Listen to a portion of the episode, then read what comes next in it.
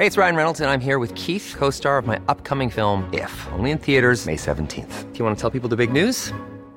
All right, I'll do. Sign up now and you'll get unlimited for $15 a month in six months of Paramount Plus Essential Plan on us. Mintmobile.com slash switch. Upfront payment of $45 equivalent to $15 per month. Unlimited over 40 gigabytes per month. Face lower speeds. Videos at 480p. Active Mint customers by 531.24 get six months of Paramount Plus Essential Plan. Auto renews after six months. Offer ends May 31st, 2024. Separate Paramount Plus registration required. Terms and conditions apply if rated PG. Heraldo Radio 98.5 FM, una estación de Heraldo Media Group, transmitiendo desde Avenida Insurgente Sur 1271, Torre Carrachi, con 100.000 watts de potencia radiada. Inicia las noticias de la tarde con Jesús Martín Mendoza en Heraldo Radio.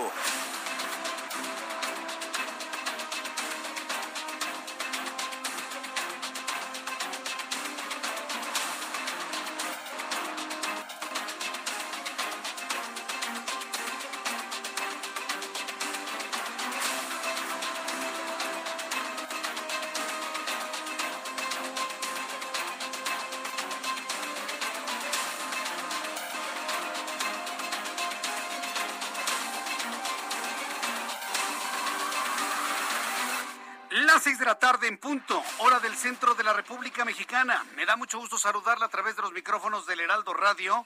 Le saluda Jesús Martín Mendoza. Con toda la información importante de las últimas horas, estamos verdaderamente impactados por los saldos de las lluvias de las últimas 24 horas, el aguacero que cayó ayer, tanto en el Estado de México como en el Estado de Hidalgo, y sobre todo, todo aquello que ha provocado en cuanto a personas fallecidas. Debe usted saber que se murieron más de 15 personas en un hospital porque se fue la luz, estaban conectados a respiradores y se murieron enfermos de COVID-19.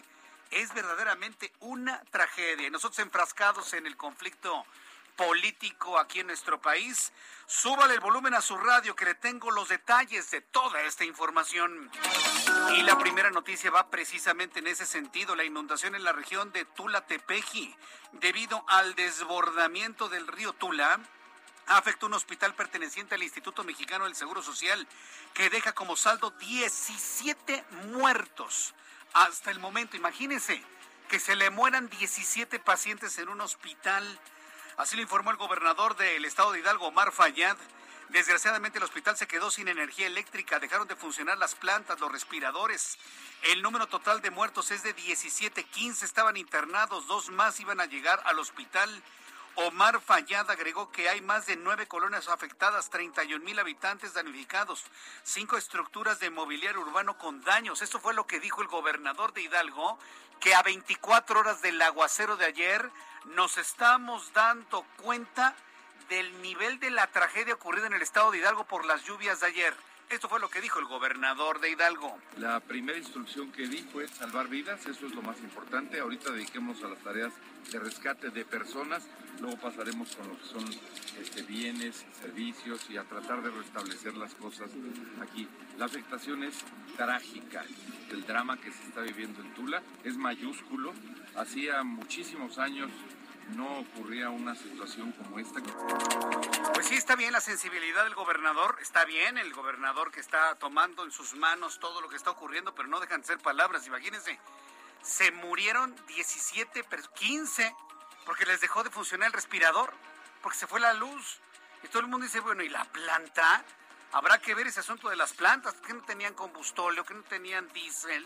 Las plantas, las plantas de energía eléctrica son como gigantescos motores de tráiler, ¿no? Que empiezan a funcionar inmediatamente, pero necesitan combustible para poder dotar de energía pues al, al edificio, en este caso el hospital donde están instalados. Este es un asunto de investigación criminal, porque se tiene que determinar qué fue lo que pasó con las plantas, o si los hospitales o el hospital no tenía plantas desde origen. Bueno, pues le voy a tener todos los detalles de esto más adelante aquí en el Heraldo Radio.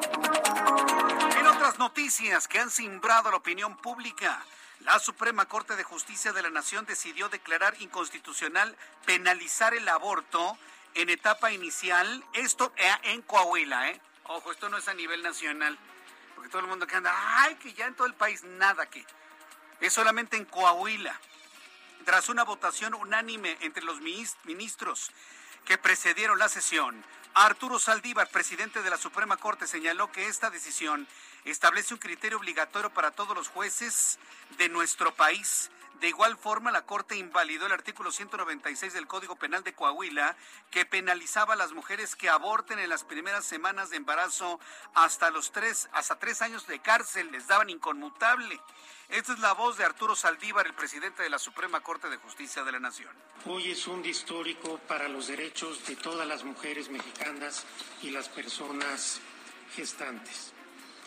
A partir de hoy es un parteaguas en la historia de los derechos de todas las mujeres, sobre todo de las más vulnerables. Con este criterio unánime del Tribunal Constitucional, no solo se invalidan las normas que fueron objeto de discusión, sino se establece un criterio obligatorio para todos los jueces y juezas del país.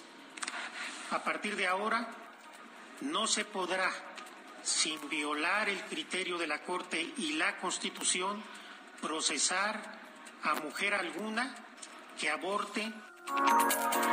A ver, algo que debe quedar muy claro Sí, porque en este momento yo sé que hay personas que en este momento están completamente eh, impactadas por la decisión de la Suprema Corte de Justicia de la Nación. Vea el color de mi corbata para las personas que en este momento me están viendo a través de YouTube.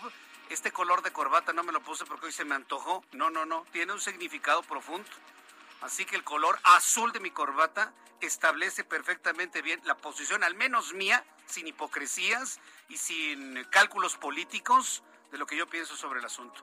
Lo que debe quedar muy claro en lo que ha establecido hoy la Suprema Corte de Justicia de la Nación es lo siguiente, escuche usted, se despenaliza el que una mujer aborte en su casa, en un hospital, en una clínica clandestina, que la mayoría de las mujeres que deciden abortar lo hacen en clínicas clandestinas, porque son, los de embarazo son resultado de relaciones sexuales inconfesables a mí que no me vengan con que un, sistema de salud que provea, van a ir todas las mujeres a abortar. No, pues muchas las quieren poner, hombres y mujeres, en la secrecía porque son resultado de relaciones sexuales inconfesables, aunque se le ponga a usted la cara roja. Pero lo que acaba de determinar la Suprema Corte de Justicia de la Nación es no mandar a la cárcel a una mujer que aborte. Nada más. Nada más. No la van a castigar allá ella y las personas que estén en su entorno que hayan decidido no se van a ir a la cárcel, es lo único.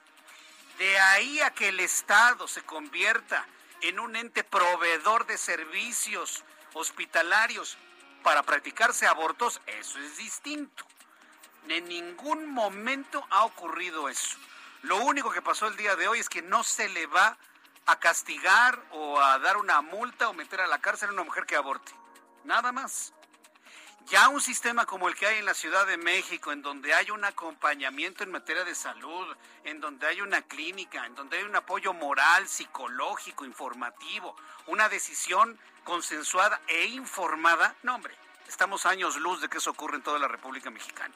Entonces, no se está promoviendo que las mujeres aborten. Lo único que se decidió el día de hoy es que no las metan a la cárcel, nada más, ni nada menos. Entonces sí debe quedar eso muy claro, ¿no? Sobre todo para, para las discusiones. Es lo que yo le decía ahora con lo de la Carta de Madrid. Leamos, leamos lo que aprobó la Suprema Corte de Justicia de la Nación. Y yo al decirle esto, no es que esté yo en favor del aborto, ni mucho menos. Yo estoy en favor de la responsabilidad de la gente. Todo hombre y toda mujer que tienen relaciones sexuales deben asumir las consecuencias de esos actos, nada más.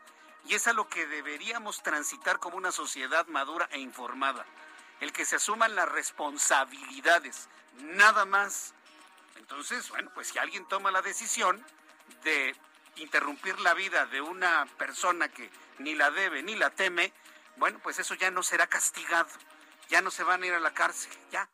Pero de ahí, insisto, a que el Estado esté promoviendo aborto, pues es muy diferente. Eso no se aprobó en la Suprema Corte de Justicia de la Nación. Tiene que quedar claro para que entonces podamos tener un debate en función de lo real que ocurrió en la Suprema Corte de Justicia de la Nación. Le voy a tener todos los detalles más adelante aquí en el Heraldo Radio. Es un tema polémico, ¿eh? es un tema tremendo. ¿eh? Pero pues yo le invito a que, a que todos abramos oídos, los que están a favor, abran oídos a los que están en contra. Y los que están en contra, abran oídos a los que están a favor. Es la única forma de llegar a la verdad de las cosas. También informo que la Cámara de Diputados aprobó en lo general la ley de revocación de mandato con 491 votos a favor, una abstención, un voto en contra.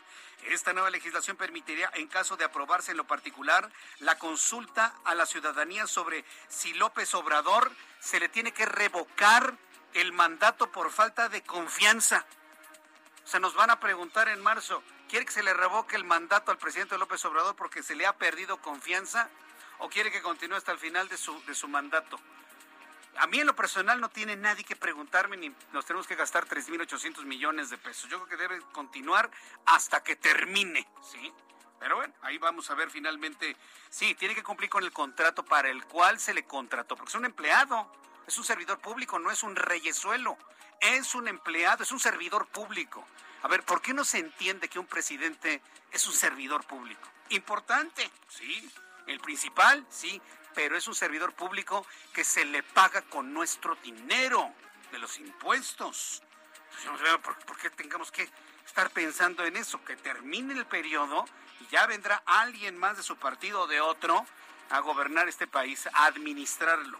Pero bueno, lo platicamos al ratito, ¿qué le parece? Uno de los temas que le tengo preparado para el día de hoy.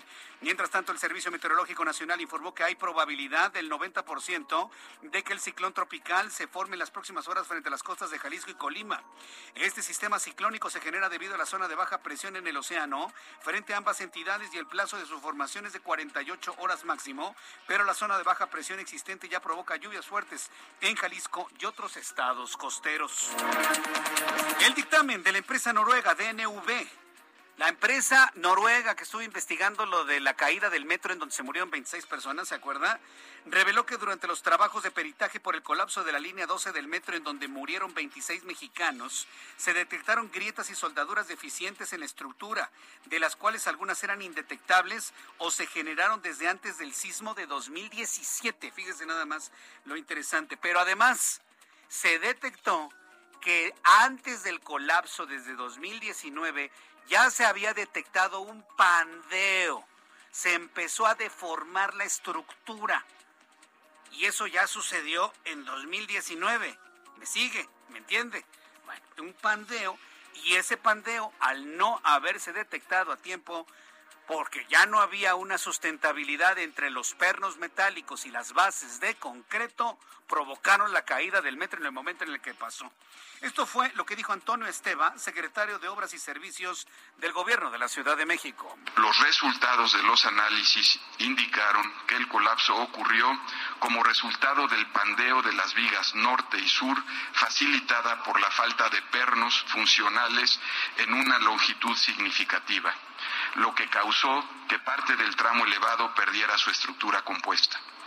Como resultado, la estructura compuesta estaba operando como dos vigas paralelas independientes, una viga de concreto y una viga de acero, que experimentaron condiciones de carga para las que no estaban diseñadas.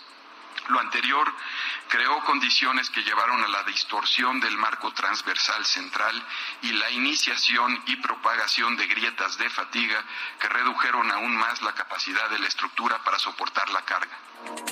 Es decir, desde antes del terremoto de 2017, es decir, no se puede culpar al terremoto, no se puede culpar al terremoto del 19 de septiembre de 2017, desde antes habían perdido sustentabilidad, unión, es porque cuando usted une el, acero con el concreto perfectamente bien, generan una fuerza muy importante para poder soportar las flexiones, las torsiones, flexiones, torsiones y compresiones.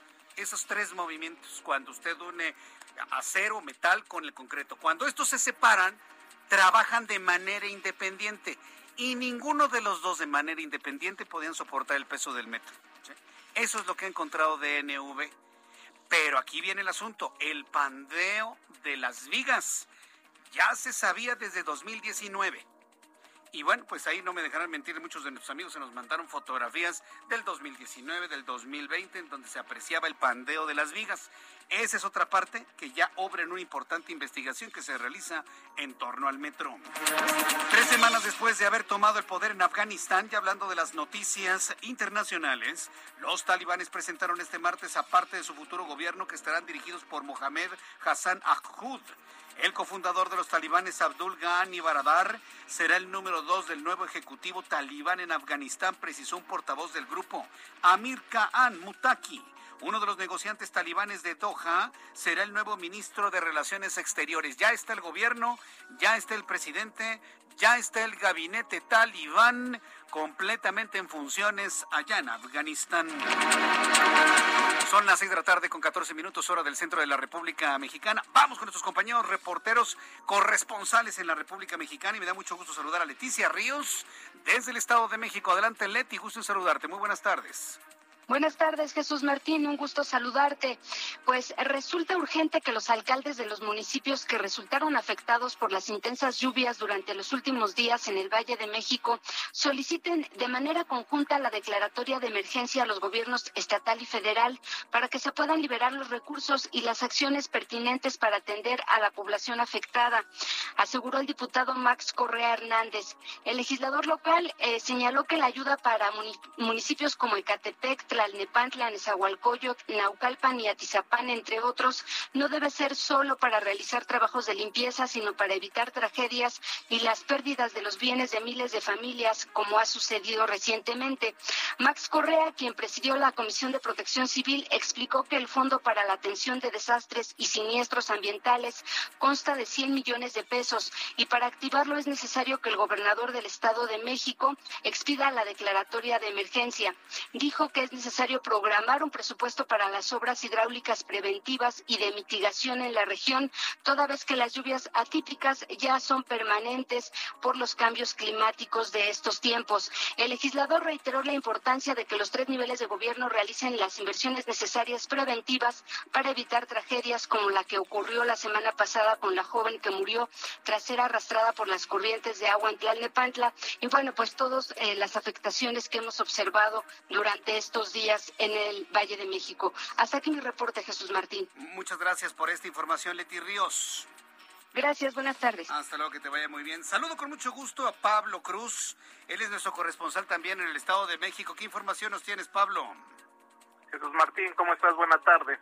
Te comento que servidores públicos de la alcaldía de Catepec participaron en el rescate de un bebé atrapado en el interior de un puesto metálico que fue arrastrado por la corriente de agua en la colonia La Mora luego de que se desbordó una cañada que baja de la Sierra de Guadalupe por la intensa lluvia que afectó ayer el municipio. Se trata de Abelardo Castillo Pinedo, director técnico del organismo de servicios de agua potable, alcantarillado y saneamiento de Catepec, quien junto con otro empleado de la dependencia y un transeúnte rescataron al bebé de brazos y a tres mujeres, momentos que fueron grabados por un vecino en un video que circula a través de redes sociales.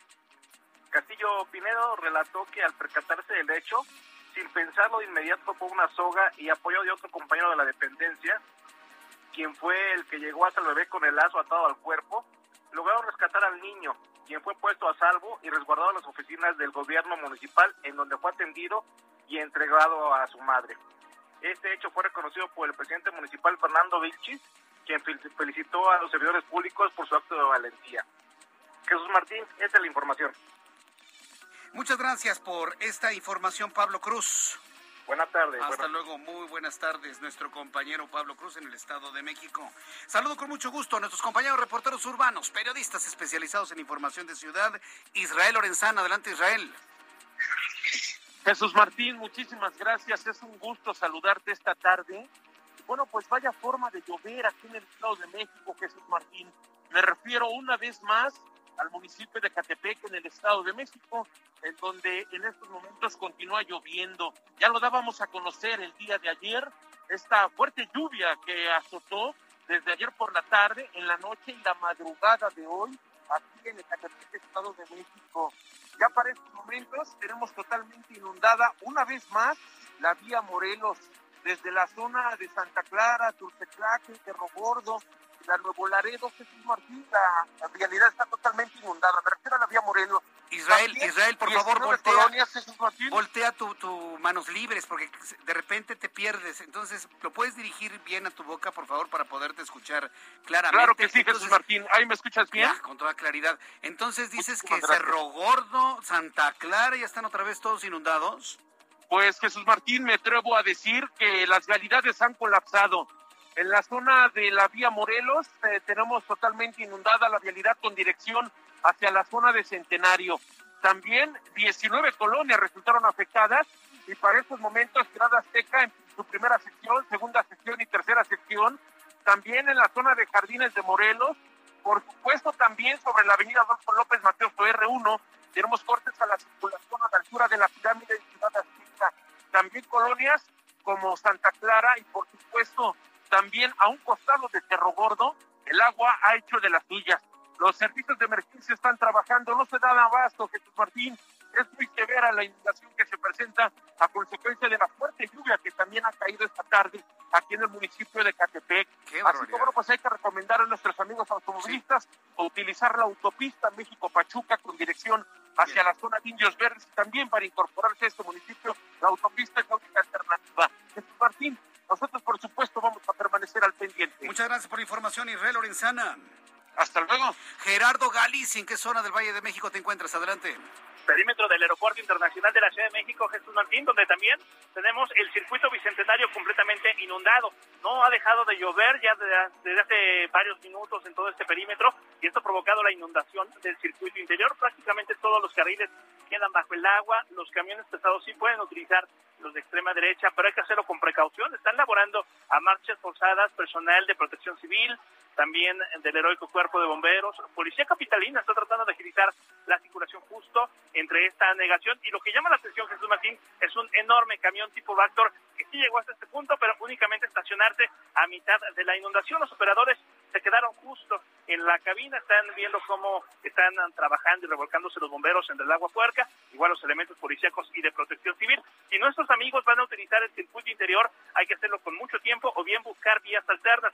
El eje 3 Oriente y la avenida Congreso de la Unión van a ser buenas opciones. El sentido opuesto del circuito interior también está completamente negado. Por lo pronto, el reporte seguimos muy, muy pendientes. Qué barbaridad entre las aguas negras. Muy atentos de esta información. Gracias, Gerardo. Excelente tarde. Javier Ruiz, ¿en dónde te ubicamos? Adelante, muy buenas tardes.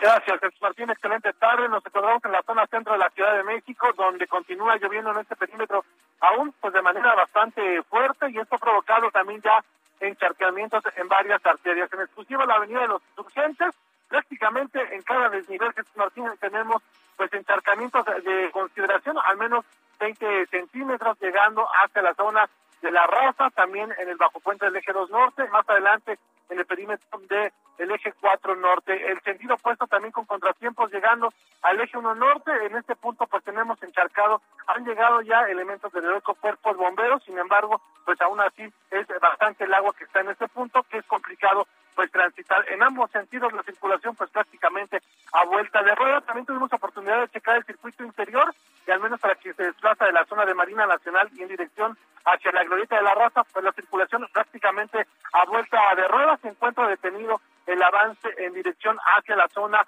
de la calzada de los misterios, la calzada de Guadalupe, el sentido opuesto también con rezagos a la circulación, llegando ya hacia la avenida Tiers y más adelante para continuar a la avenida Revolución y finalmente el eje 1 poniente, la avenida Guerrero, también ya con avance complicado y lento, al menos de la calle de Luna y para quien desea llegar al Paseo de la Reforma, justamente en el circuito interior tenemos un encharcamiento también de consideración y eso es lo que está provocando que el avance sea lento. Hay que manejar, por supuesto, con precaución y sacar pues el paraguas, el impermeable y manejar pues eh, con mucha delicadeza, principalmente pues los ciclistas y los motociclistas para evitar algún accidente. De momento, Martín, es el reporte que tenemos. Hasta luego, que te vaya muy bien. Gracias, Javier Ruiz.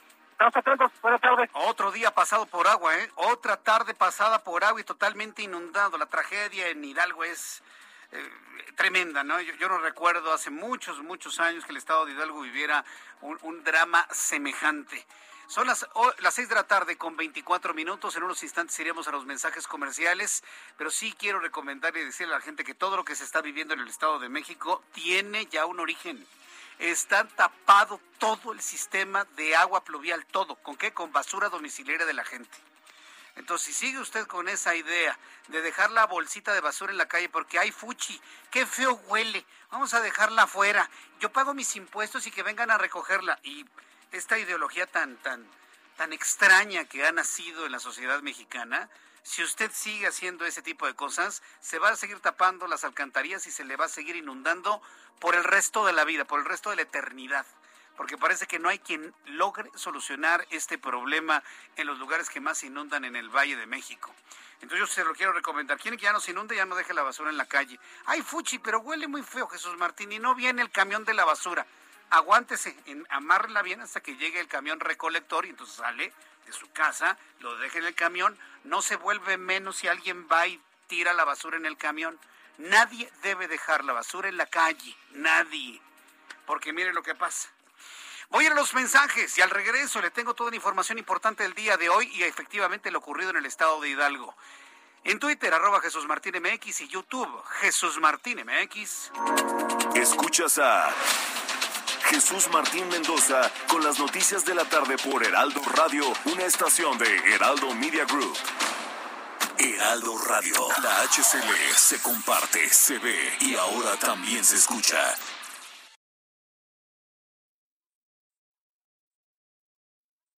Heraldo Radio 98.5 FM, una estación de Heraldo Media Group, transmitiendo desde Avenida Insurgente Sur 1271, Torre Carrachi, con 100.000 watts de potencia radiada. Escucha las noticias de la tarde con Jesús Martín Mendoza. Regresamos. Son las 7 de la tarde con 30 minutos hora del centro de la República Mexicana. Hoy tengo muchos asuntos que compartirle aquí en el Heraldo Radio. Eh, eh, vamos rápidamente con mi compañero Abraham Arreola, quien nos informa lo que sucedía un día como hoy, 7 de septiembre del año 2021. Adelante, Abraham. Amigos, bienvenidos. Esto es un día como hoy en la historia 7 de septiembre. 1630, en la costa noreste de Estados Unidos, se funda la ciudad de Boston.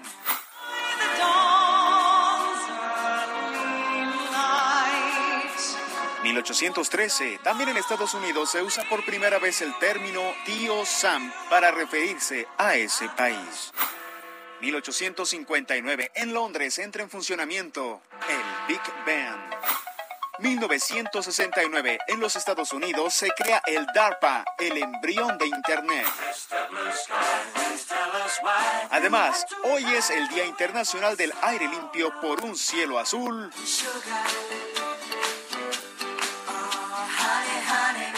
También es el Día Mundial del Pelirrojo. Chicas pelirrojas, estoy solterito. Este morenito aún no ha salido. Amigos, esto es un día como hoy en la historia. Muchas gracias. Les paso mi número, ¿eh?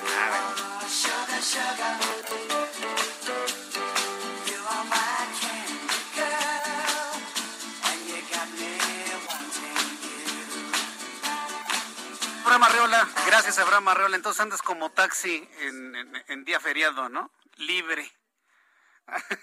andas como taxi en domingo.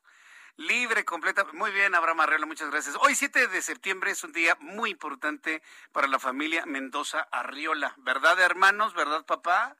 Este día, para que vea, sí lo celebramos, pero como una gran fiesta. Hoy estamos celebrando, el cielo está de fiesta hoy porque es el cumpleaños de mi mamá. Entonces a mi mamá, Regina Guadalupe Arriola Martínez, siempre que digamos su nombre y nos acordemos, ella está viva entre todas las estrellas del universo. Así que hoy hay fiesta en el universo porque es el cumpleaños de mi mamá, Regina eh, Guadalupe Arriola Martínez. Desde aquí, mamá, te mando un fuerte abrazo. Le haría como el loco Valdés, pero van a decir que estoy medio loco, ¿no? Así. ¿Se acuerdan cuando gritaba mamá? Le gritaba hacia el cielo. No, no voy a hacer eso, Ángel, ¿cómo crees? Pero bueno, pero, pero sí, desde aquí, gracias a las ondas gercianas, yo sé que mi mamá, donde está, está recibiendo su felicitación y hoy en una enorme, enorme fiesta allá en el cielo. Felicidades, mamá. Hoy te recordamos con todo cariño, mi papá, Rafael, Ebert, Roger, Jessica, toda tu familia, todas este, tus hermanas, tus hermanos, en fin, todos te estamos recordando con mucho cariño. Hoy 7 de septiembre, día de tu cumpleaños. Felicidades, mamá. Vamos a revisar rápidamente las condiciones meteorológicas, muy rápido con la información meteorológica. que nos envía el Servicio Meteorológico Nacional para, en primer lugar, saber qué es lo que está pasando, porque llueve tanto. Mire, con base en las imágenes que he observado del Servicio Meteorológico Nacional, tenemos la onda tropical número 27 y la depresión tropical 15E. Esta depresión tropical se va a convertir en ciclón frente a Jalisco y, Nayarit. Pero la condición que tiene este sistema es que eh, es tan grande que sus brazos de efecto de tormenta alcanzan el centro del país. Por eso está llueve y llueve y llueve. Un sistema, un sistema es el que está afectando lo que es eh, la península de Yucatán, otro lo que está afectando la parte central de la República Mexicana, que se encuentra frente a las costas del Pacífico. Es decir, esta lluvia, estos nublados que están afectando Hidalgo, Estado de México y Ciudad de México en este momento, vienen desde el Pacífico, desde la costa de Nayarit, Jalisco.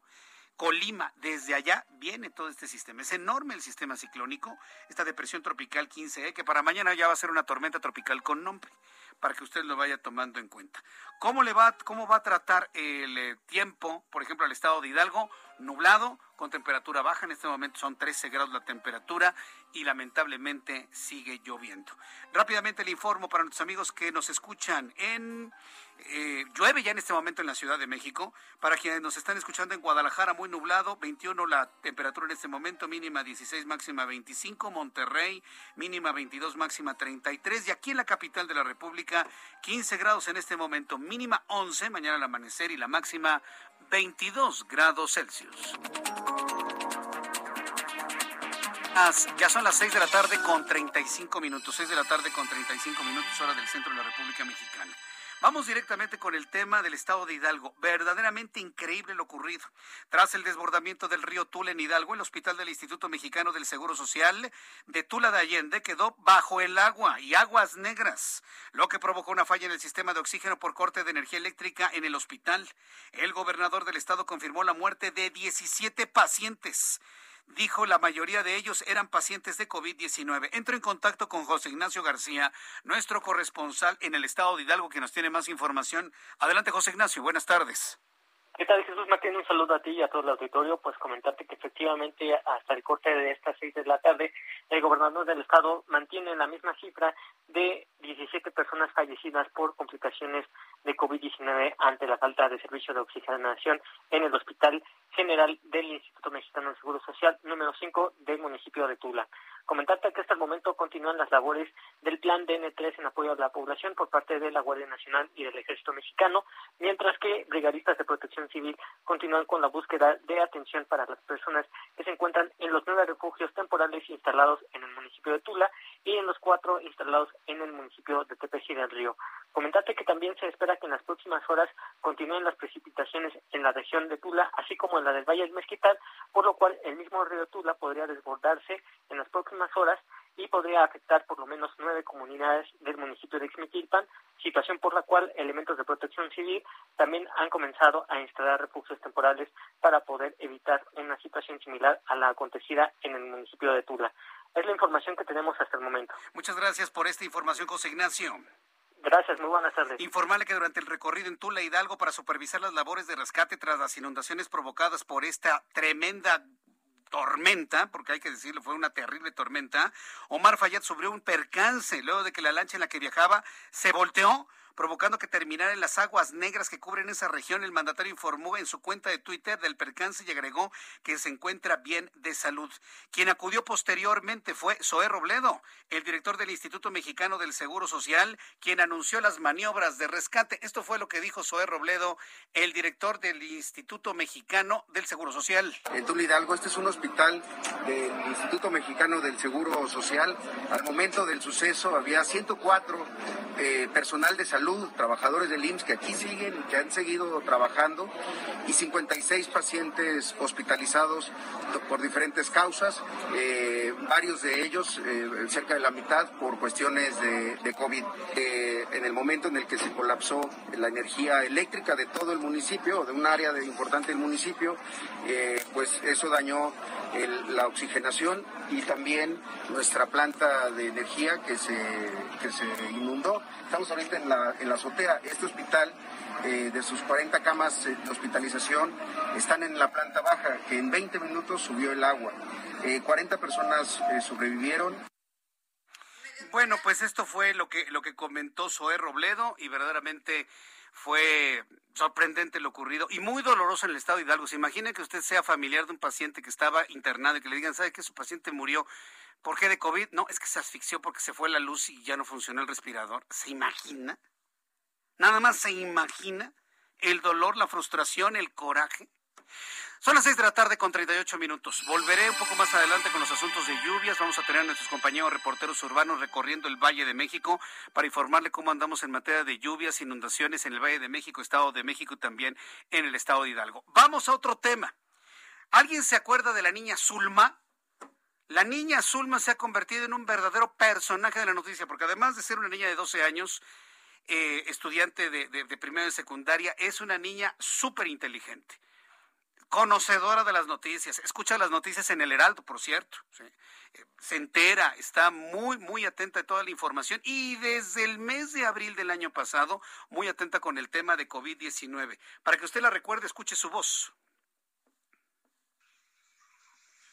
Hola, doctor Gatel. ¿Me recuerda? Soy Zulma, de Jalapa, Veracruz. Soy la niña que vive con diabetes tipo 1. Y en abril del año pasado usted me dijo esto. Pero de todos modos, las niñas y niños o jóvenes y, hombres y mujeres que tienen eh, diabetes tipo 1 deben considerarse con mayor probabilidad, mayor peligro de complicarse del COVID. Entonces hay que tener las mismas precauciones adicionales que se tienen con los adultos mayores y también con las personas que tienen otras enfermedades que hemos mencionado en la edad adulta. Pues le informo que el Poder Judicial de la Federación ha confirmado que por el riesgo que tengo debo ser vacunada con la vacuna Pfizer. Y Zulma le muestra en el video que todo el mundo conoce en las redes sociales el amparo que ganó para ser vacunada Zulma. Hoy tuve oportunidad de platicar con ella en el Heraldo Televisión, platiqué con su mamá, platiqué con su papá, porque lo que pasó hoy en la mañana es verdaderamente insólito, es inaudito lo ocurrido. Si usted no lo sabía, ahí está lo que dijo Gatel en, dos, en 2020. Zulma lo que está presentando y mire de qué manera tan estructurada lo ha planteado. ¿Sabe cuál fue la respuesta de Gatel? ¿Quiere escucharla? ¿Quiere escuchar? A ver, súbale el volumen a su radio en todo el país para que después de este video que estuvo circulando por las redes sociales, y yo mismo se lo reenvié 50 mil veces a López Gatel para que no pudiera ni dormir, eh, esta fue la respuesta que hoy en la mañana envió a Zulma y evidentemente a niños con comorbilidades y con problemas de salud. Esto fue lo que les mandó decir Gatel. Escuche usted. Pero no hay que perder de vista que por cada dosis que, por ejemplo, por acción judicial, por estas sentencias de amparo, se desviara hacia un niño o una niña cuyo riesgo es considerablemente menor, se le está quitando la oportunidad a una persona que tiene un riesgo mayor. Y precisamente por eso la salud pública piensa en las poblaciones, porque se piensa en la equidad. Se piensa en la equidad, pero si le ponemos la vacuna a un niño con un amparo, se refería a Zulma, fíjese nada más. Andaba como el tío Gamboín, ridículamente gatel, como tío Gamboín en abril. Sí, díganlo todos. Andaba como tío Gamboín ridículamente en abril contestando a los niños. Y una de las niñas que se involucró en serio con el tema le contesta esto. Si yo te vacuno a ti, si yo te vacuno a ti con eh, esta con esta vacuna por una orden judicial, voy a desproteger a, a, un adulto que sí lo necesita. ¿Qué le parece? Llévese las manos a la cabeza. Es un funcionario público que en cualquier parte del mundo no nada más ya lo hubieran corrido, lo hubieran metido a la cárcel. Pero como los fifís y los conservadores y los opositores y los adversarios estamos en esa idea, entonces López Obrador lo defiende más. Entonces, mientras más lo critica, criticamos, más lo encumbran. Es más, hasta lo podría nombrar este presidente por sucesión, hasta es capaz el presidente de este país. Mientras más revelemos su incompetencia de López Gatel, más lo defiende el presidente de la República, nuestro servidor público. Hoy, senadores de la República Mexicana le pregunta, se, les, fue consultada una opinión sobre lo que dijo hoy López Gatel. ¿Quiere usted escucharla? Nuevamente le pido que le suba el volumen a su radio.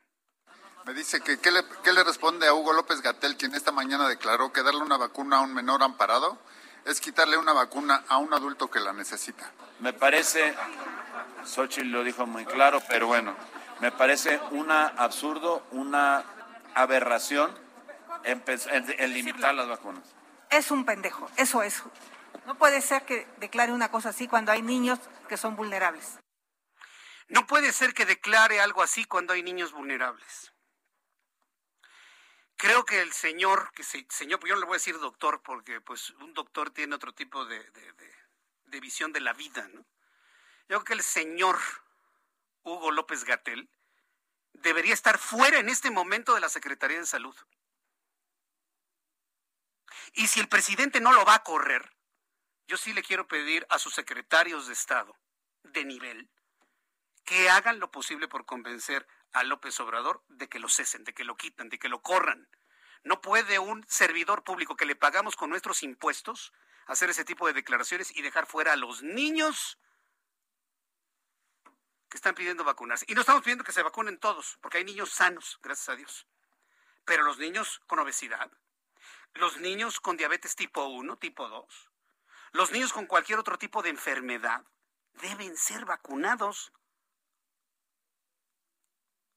Ah, pero está loco Miguel Ángel Mancera, ¿no? ¿Por qué digo eso? Porque así le dicen.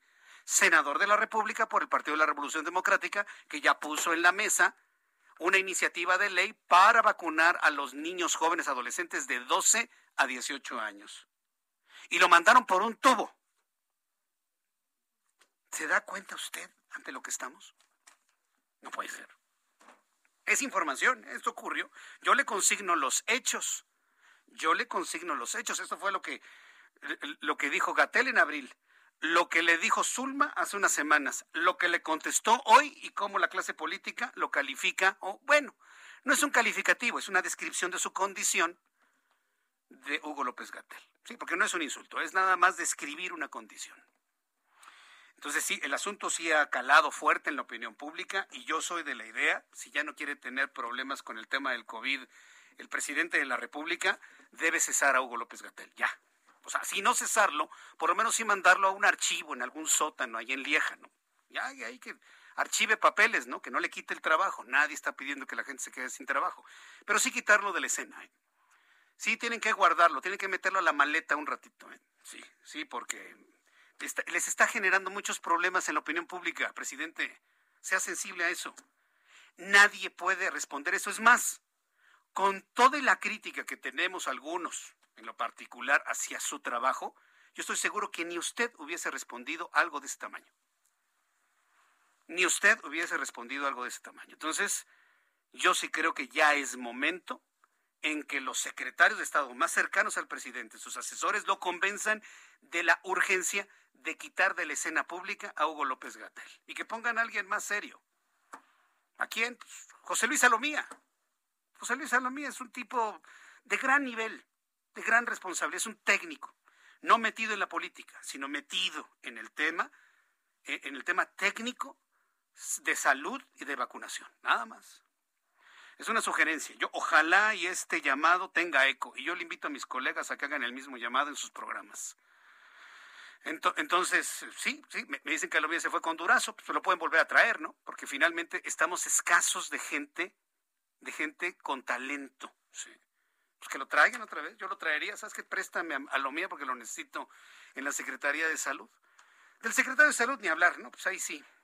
Ahí mire, ni, ni opino, la verdad. Es más, ¿tenemos secretario de Salud? Es la pregunta. Entonces, yo creo que esto, esto es importante que, que quede muy claro. Zulma ha movido a la opinión pública una niña de 12 años. Y parece, me, están diciendo que ya en las, en las cuentas de, de Twitter, ¿sí? este ya es el señor, señor, le digo, yo no le voy a llamar doctor nunca, ¿eh? Hugo López Gatel, parece que ya se echó para atrás, como dicen en su periódico favorito, ya reculó, ¿sí? Ya finalmente reculó. Según lo último que ha escrito, dice, no descartamos el señor López Gatel, No descartamos vacunar contra COVID-19 a jóvenes de 16 a 18 años, después de cumplir el compromiso de proteger a todas las personas mayores de edad para el 31 de octubre. Tomamos decisiones con base en la evidencia científica, no bajo presiones comerciales. Y dale, y dale, Gatel. Nadie te está presionando, simplemente ya no queremos pagarte tu sueldo, punto. Lo paga a ver quién.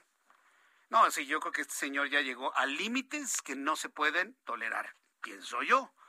Ahora, si usted quiere tolerarlo y seguirlo teniendo ahí, que siga haciendo ese tipo de declaraciones, pues entonces haya usted. Yo por lo pronto sí le digo, el sentir de todas las personas que me están escribiendo en este momento a través de YouTube en el canal Jesús Martín MX. ¿Sabe una cosa? Este tipo de situaciones, se, se lo platico aquí entre nos al fin, que nadie nos oye, nada más estamos platicando usted y yo ha provocado que algunos mexicanos digan, saben que yo ya no puedo aquí. Ya han empezado a prepararse, fíjese. Por ejemplo, las eh, familias de algunos eh, amigos de mi hijo, digo, usted no está para saberlo ni yo para contarlo, pues han decidido, bajo un estudio pormenorizado, irse a vivir, por ejemplo, a Estados Unidos. Algunos se han ido al Reino Unido, algunos se han ido a Canadá, a las zonas angloparlantes. Pero, por ejemplo, para tomar una decisión así, cuando uno ve la situación así, uno que más quisiera defender al país, pues uno tiene que prepararse. Y la primera preparación que usted tiene que hacer para pensar tal vez en vivir allá al norte del río Bravo es hablar inglés. Aunque usted vaya, por ejemplo, a un lugar donde 50% son hispanoparlantes, como sucede en Texas o en ciudades tan, tan, tan pujantes como Houston, hablar inglés. Bueno, si alguien está pensando en prepararse hablando inglés para visualizar otra forma de vida, hoy le tengo aquí en el Heraldo Radio la respuesta. Me da mucho gusto saludar a Carlos Guillén, director nacional de COE México. Bienvenido, Guillermo. gracias. Carlos Guillén. Gracias, Bienvenido, Carlos. gracias. Totalmente de acuerdo contigo. Hay que prepararse. Hay que estar preparado. Hay que para lo que se venga. Hay que aprender, hay que dominar el inglés, que es la herramienta indispensable y es el, es el idioma de los negocios, Jesús Martín. Ya sea para irse o quedarse a hacer negocios aquí con los primos del norte, ¿no? Totalmente de acuerdo. Y COE es hablar inglés, está garantizado. Es una empresa que lleva ya 32 años capacitando ejecutivos, profesionistas, empresarios a nivel República Mexicana, a nivel México y a nivel Latinoamérica, Jesús Martín. Eh, tenemos una metodología FASANISI, que es un método diseñado para cada persona. Rápido y fácil. Rápido y fácil. Pero hay que estudiarle, ¿eh? Totalmente. Hay que trabajar. Sí, voluntad y disciplina. Es un método 100% conversacional. Primero te enseñamos a hablar, tal cual como un niño, después a leer y escribir, y al último la tediosa y aburrida gramática. El programa es online, 100% virtual. Tenemos una experiencia de 11 años, Jesús Martín, trabajando de manera virtual.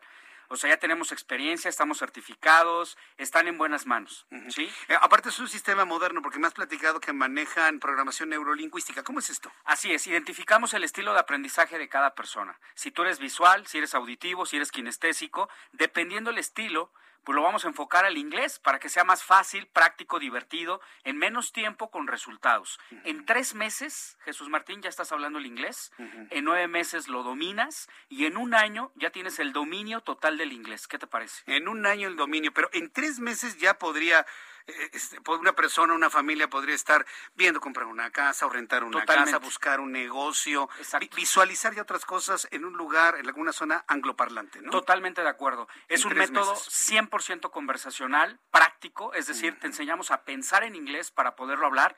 Tenemos diversos talleres online, talleres de conversación, de vocabulario, talleres dinámicos de música. O sea, la gente se va a divertir, va a aprender el idioma y en tres meses ya lo estás hablando. Imagínate qué publicidad, alumnos satisfecho. A ver, ¿podemos, ¿podemos entender las canciones en inglés ahorita que hablas de la música? Totalmente. Canciones contemporáneas, clásicas en inglés. Eh, tenemos diferentes actividades lúdicas también dentro de los talleres. También te puedes conectar desde tu celular, puedes bajar la aplicación de COE y puedes seguir practicando el inglés 24/7. Ahora en, los, en el tránsito vehicular donde no se mueve nadie, hay unos 5 o 10 minutitos estar escuchando. Sí, aprovechar el tiempo. Escuchando, escuchando, escuchando. Sí, y de manera online te conectas desde tu casa tu trabajo, ah. atención personalizada, grupos reducidos y atención, lo que son los horarios. Tú eliges el día y la hora, Jesús Martín. No vas diario, cada semana puedes cambiarlo como tú quieras y al final del programa te vamos a certificar con tres pruebas a nivel internacional. Ya sea que tú elijas el TOEFL, el IELTS o el TOEIC, cualquiera de esas tres pruebas a nivel internacional. ¿Desde qué edad? Desde los siete años hasta 70 años de edad. Sí se puede aprender inglés. Me parece muy bien. Todo, para todas las edades. Las personas interesadas, ¿a dónde tienen que marcarte, Carlos? Claro que sí. Toda la gente que está interesada puede mandar un WhatsApp con la palabra inglés, mensaje de texto o llamada perdida al 5555 0202 52. 55 55 0202 52. Está muy fácil, ¿no? Sí. Realmente es una oportunidad. Hablar inglés te abre las puertas, Jesús Martín, y es el idioma de los negocios. Insisto. Llamada perdida, mensaje de WhatsApp con la palabra inglés. Te pueden mandar un mensaje también de WhatsApp, en fin, lo que sea, ¿no? Exacto. Lo más práctico es el WhatsApp con la palabra inglés. Si ahorita están en el tráfico, pues pueden orillarse, pueden Sí. grabar el teléfono, Jesús Así Martín. es. Voy a dar un tiempo nada más, de aquí a las 7, 10 de la noche, sí. Toda la gente que mande ese WhatsApp va a recibir un 50% de descuento Ah, en todos los pagos mensuales, Jesús Martín. Es una gran ayuda. Lo más difícil para aprender inglés, ¿sabes qué es? Tomar la decisión. Es más costoso no saber inglés porque te pierdes de grandes oportunidades. Y sobre todo ahora en estos tiempos, ¿eh? Y las primeras 200 personas que ya estén ahorita whatsappeando la palabra inglés van a recibir un plan familiar dos por uno, Jesús Martín. Es decir, a mitad de precio puedes invitar a un familiar totalmente gratis, dos por uno. Muy bien, pues yo le invito a que llame, a que pregunte, a que conozca más sobre este plan. Si usted está pensando prepararse de alguna manera para encontrar nuevas oportunidades, 5555 0202 52. Dilo tú otra vez. por Así favor. es, Jesús Martín. Es el 5555 0202 52. Es la oportunidad del plan familiar 2 por 1 y 50% de descuento. Y fíjate, dentro de las primeras 200 personas voy a dar algo especial. Cero inscripción en todos los meses. ¿Qué te parece? Para las personas que, que te están escuchando en este momento. en este momento, que Bien. estén ya colocando la palabra inglés al 5555 0202 52. Correcto. Bueno, pues muchas gracias, Carlos Guillén, director de COE en México. Que tengas muy buenas tardes. Igualmente. Gracias. Escuchas a Jesús Martín Mendoza con las noticias de la tarde por Heraldo Radio, una estación de Heraldo Media Group. Heraldo Radio, la HCL se comparte, se ve y ahora también se escucha.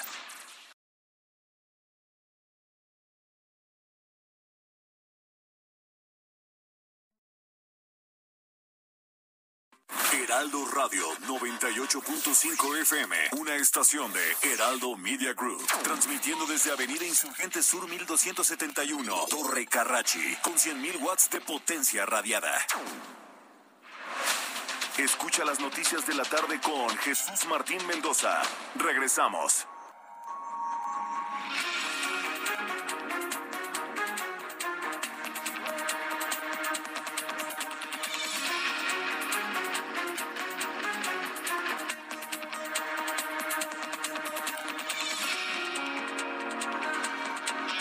Ya son las 7 en punto, hora del centro de la República Mexicana. Le presento un resumen con las noticias más importantes en el Heraldo Radio. En primer lugar, le informo que en México se acumulan 264.541 muertes confirmadas por COVID-19, 1.071 más que el día anterior. Los 1.071 fallecimientos notificados este martes representan la segunda cifra más alta para un día en lo que va de la tercera, tercera ola. El máximo diario se registró el 1 de septiembre pasado con 1.177 defunciones confirmadas. Ricardo Monreal, coordinador del Movimiento de Regeneración Nacional, informó que se tomó la decisión de abrir un espacio de negociación y revisión del proyecto de decreto por el que se expide la Ley Federal de Juicio Político y Declaratoria de Procedencia. En la Junta de Coordinación Política del Senado se decidió un impasse para su debate y aprobación de la ley ante el Pleno. La Secretaría de Comunicaciones y Transportes anunció que reducirá la cantidad de vuelos disponibles en el Aeropuerto Internacional de la Ciudad de México para incentivar a las aerolíneas mexicanas a que programen sus operaciones en la nueva terminal aérea de Santa Lucía, que se va a inaugurar en el mes de marzo, fecha en la que se espera haber recuperado la categoría 1 de seguridad aérea. Nos van a obligar a ir a Santa Lucía, ¿cómo ve? Yo no iré a Santa Lucía ni aunque me paguen, ni aunque me regalen el boleto. Por ejemplo, yo no en, en, lo particular. Pero bueno, ya estaremos platicando de esa obligatoriedad que se está planeando para que nos vayamos a Santa Lucía. Los alcaldes electos de la Ciudad de México, pertenecientes al PAN, al PRI, al PRD y Movimiento Ciudadano, se reunieron con Miguel Ángel Mancera, Osorio Chong y Julen Rementería, coordinadores del Senado del PRD, PRI, PAN, respectivamente, con el fin de frenar reformas apoyadas por Morena que busquen disminuir las facultades de sus gobiernos, recortes y eliminación de presupuesto y de programas que beneficien a los ciudadanos. Carlos Treviño Medina, exdirector de Petróleos Mexicanos, señalado por delitos de operación con recursos de procedencia ilícita, no se presentó a la audiencia de hoy en el penal de Almoloya en el Estado de México, debido a que el abogado defensor alegó que las condiciones de legalidad y seguridad no están dadas para que ocurra un juicio justo. La defensa de Treviño afirmó que está a la espera de la resolución de un amparo que solicita un cambio de juez. La Policía del Estado de México detuvo y entregó a la Fiscalía General de la República a Patricio Reyes Landa, el pato, presunto integrante de Guerreros Unidos, debido a que tenía un arma de fuego. Sin embargo, fue dejado en libertad bajo las reservas de la ley porque el delito no merita prisión preventiva oficiosa, aunque se encuentra sujeto a un procedimiento. El presunto sicario fue señalado como una de las personas que interrogó y ejecutó a normalistas de Ayotzinapa. No obstante, recobró su libertad debido a que fue torturado. Estas son las noticias en resumen. Le invito para que siga con nosotros. Le saluda Jesús Martín Mendoza.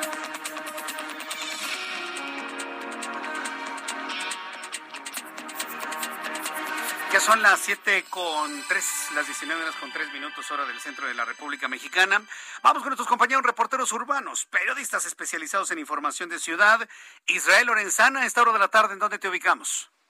Jesús Martín, muchísimas gracias. Ahora me he trasladado hasta la zona de Cerro Gordo a través de la vía Morelos. Y fíjate que ya lo decíamos, está muy complicada la circulación a la altura de la zona conocida como Novo Laredo.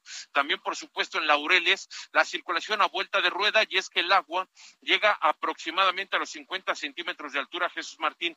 Los automovilistas tienen que ir a vuelta de rueda, esto con dirección hacia la zona de Cerro Gordo hacia la zona de Centenario.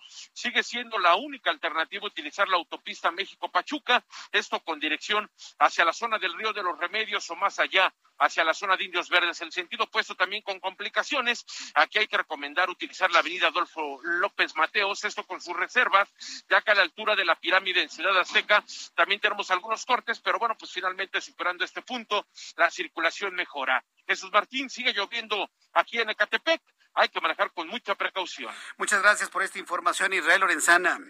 Hasta luego. Hasta luego, que te vaya muy bien. Entonces, las lluvias intensas siguen en Catepec y debido a este aguacero, una cantera se ha deslavado en la colonia Santa Clara, Coatitla, en el municipio de Catepec. Sin embargo, no hay personas lesionadas, informa el subsecretario de Gobierno del Estado de México, Ricardo de la Cruz Musalem. Gerardo Galicia, ¿en dónde te ubicamos? Muy buenas tardes.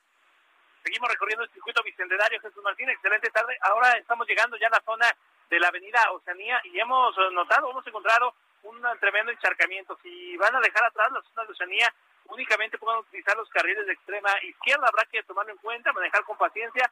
Superando este punto, el avance mejora rumbo al Aeropuerto Internacional de la Ciudad de México, pero llegando a esa zona nuevamente hay problemas para transitar, encharcamientos severos, no deja de llover en toda esta zona, así que de preferencia salgan con muchos minutos de anticipación. De hecho, el circuito interior avanza con mucha dificultad desde prácticamente la zona de la raza y se debe a este severo encharcamiento. Ya tenemos la presencia de elementos del heroico cuerpo de bomberos en el punto. El sentido opuesto está avanzando mucho mejor y si van a utilizar la avenida Oceanía en ambos sentidos, el avance es aceptable justo llegando al circuito bicentenario. Por lo pronto, Jesús Martín, el reporte. Muchas gracias, Gerardo Galicia. Hasta luego. Hasta luego, que te vaya muy bien. Javier Ruiz nos tiene más información. ¿En dónde te encuentras, Javier?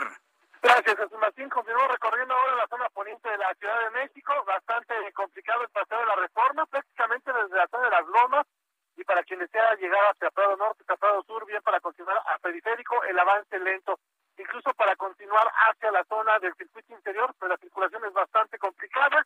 También tenemos a la vista periférico, desde la fuente de petróleos, pues el avance lento para quien desea llegar hacia el perímetro de la avenida Primero de Mayo, hacia lo más verde, o bien para llegar hacia la zona de Ciudad Satélite, pues prácticamente la circulación a vuelta de rueda en el mejor de los casos debido a que pues continúa lloviendo y también pues, ya la hora pico en este perímetro. Y finalmente la calzada general Mariano Escobedo también ya con asentamientos una vez que se deja atrás el paseo de la reforma y esto para quien desea llegar hacia la zona de Ejército Nacional, el sentido puesto también por retardos que son provocados por la operación de semáforos, hay que tomarlo en cuenta y salir con anticipación. De momento, Jesús Martín, el reporte que tenemos. por la información, Javier Ruiz. Estamos atentos, por tarde. Hasta luego, buenas tardes. Le recuerdo a nuestros amigos, estamos en digitales a través de nuestra transmisión en YouTube, en el canal Jesús Martín MX, canal Jesús Martín MX en YouTube, en donde tengo un chat en vivo, en donde estoy conviviendo y compartiendo con nuestros amigos que nos envían preguntas. Saludo a Paola Mendoza, ella es nuestra corresponsal en el estado de Michoacán, y es que las elecciones de este año, las del 6 de junio, han sido las más impugnadas en la historia de la entidad. Paola Mendoza, adelante, te escuchamos. Tardes, Jesús Martín, aquí al auditorio que nos escucha esta tarde.